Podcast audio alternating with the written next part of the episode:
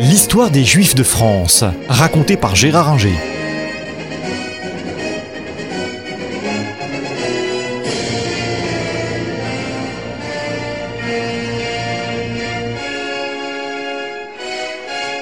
On a vu que il y avait en France, depuis la Renaissance, des Juifs euh, venus d'Espagne et du Portugal, euh, puis à partir du milieu du XVIe siècle, des Juifs en Lorraine, annexés à la France pour les trois évêchés.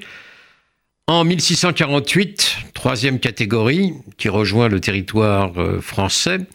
1648, c'est le traité de Westphalie et ce sont les Juifs d'Alsace. Alors, les Juifs de Lorraine sont euh, moins bien lotis que les Juifs portugais. Euh, il n'empêche qu'ils sont mieux lotis que les malheureux Juifs d'Alsace, qui euh, ont connu des malheurs incessants au Moyen Âge. On les a accusés d'avoir empoisonné les puits au moment de la peste noire. En 1349, euh, il y a euh, des manifestations anti-juives violentes et euh, ce sont les massacres de la Saint-Valentin. Puis les juifs sont souvent promis au bûcher sous les accusations habituelles de meurtre rituel, profanation d'hostie et autres euh, inventions euh, nombreuses. Ils sont chassés et expulsés euh, des villes, ce qui fait qu'il y a un judaïsme rural. Mais ce judaïsme rural, s'il existe, il est composé de matignons, de colporteurs, mais pas de paysans, parce que les juifs n'ont pas le droit de posséder la terre. Donc une situation très mauvaise, qui va un peu s'améliorer lorsque l'Alsace va devenir française, euh, dans les terres euh, soumises au roi de France, euh, le péage corporel pour entrer dans une ville le jour, pour commercer ou faire quelques affaires, est supprimé. Pas à Strasbourg, parce que Strasbourg ne devient française qu'en 1681. mais peu à peu, on va assister à euh, un certain enrichissement malgré tout de quelques juifs euh, alsaciens, mais très peu. L'Alsace va rester une terre fortement marquée par l'antisémitisme jusqu'à la Révolution et même après. Et les juifs vont rester euh, pauvres, même si peu à peu, ils vont quitter euh, les campagnes pour s'installer dans les villes comme euh, Strasbourg, Colmar, Mulhouse. Mais vous trouverez en Alsace encore aujourd'hui quelques synagogues pas détruites et surtout de très nombreux euh, cimetières ruraux.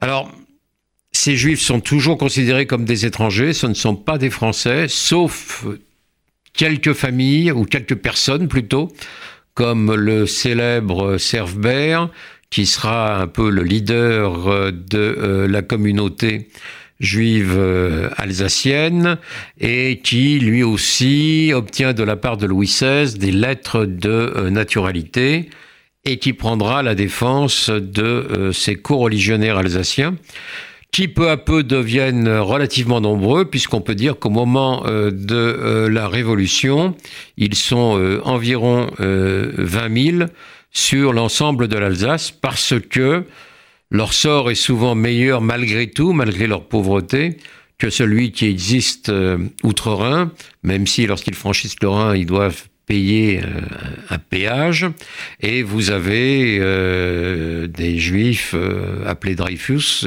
qui viennent de Trèves probablement, des Frankfurters par exemple qui viennent de Francfort, à côté des blocs des Lévis, des Veilles qui constituent le fond du judaïsme alsacien. Et vous avez dans cette Alsace, qui est une la province française qui compte sans doute le plus de juifs, des rabbins, aussi bien dans la Haute-Alsace euh, autour euh, de euh, Colmar que dans la Basse-Alsace autour de Strasbourg.